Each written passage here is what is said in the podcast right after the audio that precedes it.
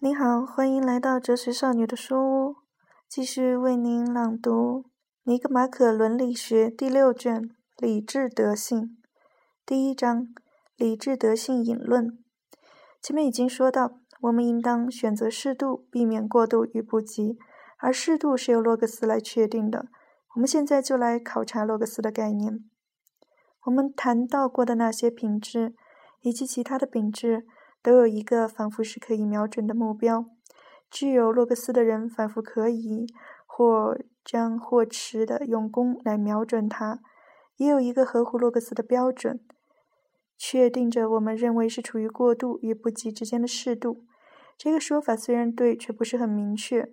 诚然，说在旨在建立起科学的各个领域，我们的努力都应当张弛得当。符合于洛格斯，这并不错。不过，一个人了解了这一点，并不就比原来更聪明。例如，如果只是告诉他医学的要求是什么，医师的要求是什么，他还是不知道应当用些什么药。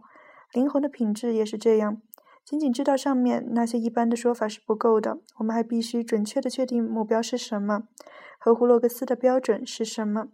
我们已经把灵魂的德性分为道德德性和理智德性。道德德性我们已经谈了很多，现在我们先对灵魂做些说明，然后接着谈理智德性。如已经说明的，灵魂分为有洛格斯的和没有洛格斯的两个部分。我们现在要在有洛格斯的部分再做一个类似的区分。我们假定这个部分中又有两个部分，一个部分思考其实因不变的那些事物，另一个部分思考可变的事物。因为对于不同性质的事物，灵魂也有不同的部分来思考。这些不同的能力同那些不同性质的事物之间也有某种相似性和情缘关系。这两个部分中，一个称为知识的部分，另一个可以称为推理的部分。考虑与推理是一回事。我们从不考虑不变的事物。所以，推理的部分是灵魂的洛格斯部分中的一个单独的部分。我们必须弄清楚这些不同部分的何种状态是最好的，因为那种最好的状态就是他们各自的德性。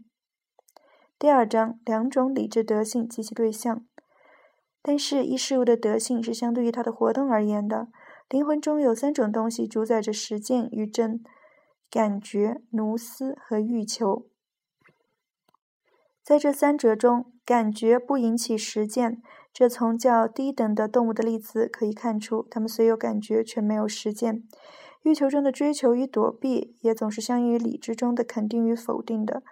而如果道德德性是灵魂的进行选择的品质，如果选择也就是经过考虑的欲求，那么就可以明白，想要选择的好，洛克斯就要真，欲求就要正确，就要追求洛克斯所肯定的事物。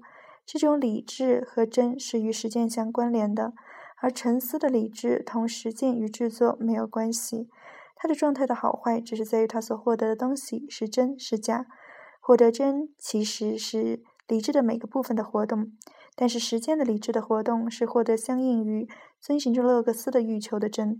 选择是实践的始因，选择是它的有效的而不是最后的原因。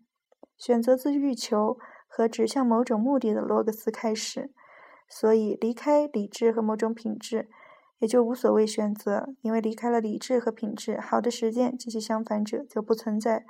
理智本身是不动的，动的只是指向某种目的的实践的理智。实践的理智其实也是生产性活动的始因，因为无论谁要制作某物，总是预先的要有目的。制作活动本身不是目的，而是属于其他某个事物，而完成的器物则自身是一个目的。因为做得好的东西是一个目的，是欲求的对象，所以选择可以或成为欲求的奴斯，或成为理智的欲求。人就是这样一个始因。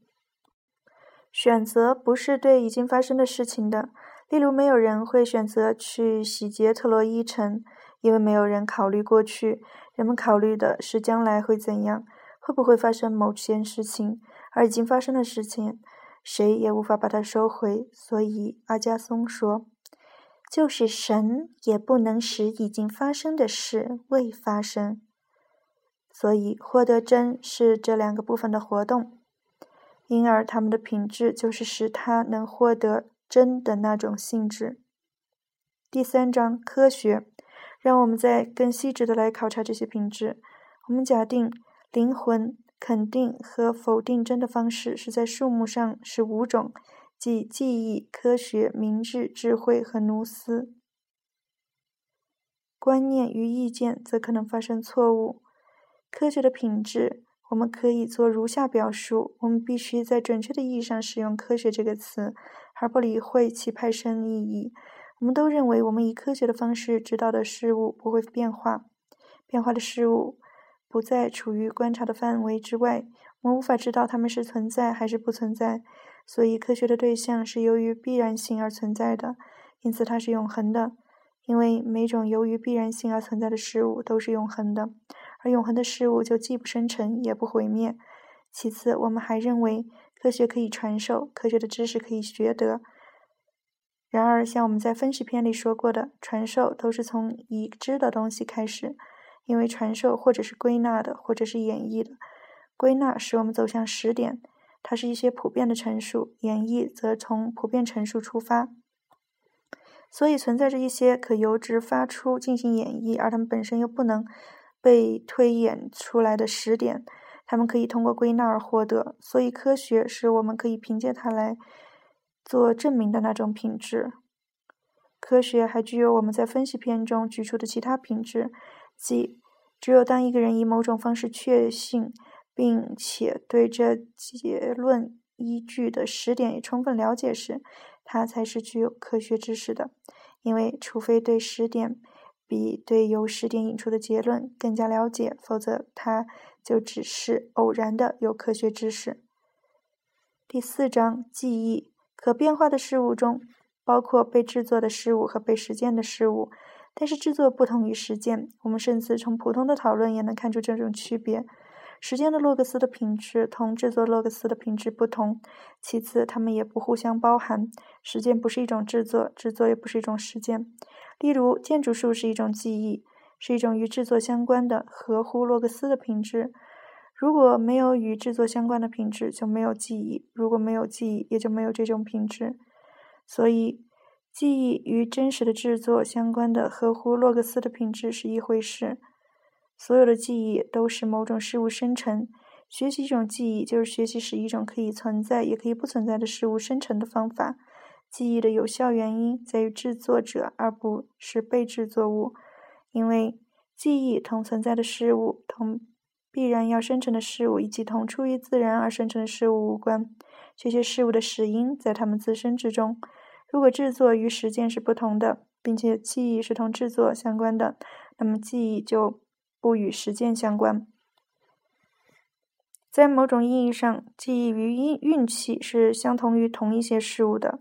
正如阿加松所说：“记忆爱恋着运气，运气爱恋着记忆。”所以，如上面所说过的，记忆是一种与真实的制作相关的、合乎洛克斯的品质；其相反者，无记忆，则是同虚假的制作相关的洛克斯品质。两者都同可变的事物相关。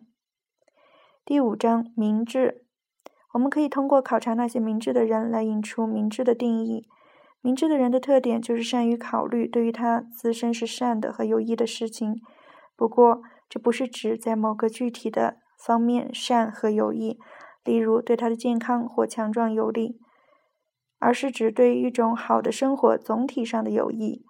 这一点可以由下面的事实得证：如果有人对实现某个目的方面精于计算，我们也说他在那个方面明智。所以在总体上，明智的人是善于考虑总体的善的人，但是没有人会考虑不变的事物，也没有人会考虑他能力以外的事物。所以，既然科学包括证明，而对于那些其实点可变化的事物，则无法做出证明，因为有关他们的一切都是可变化的。自然人不可能去考虑那些必然的事物。明智就同科学以及记忆不同，明智不同于科学，是因为。实践的题材包含着变化。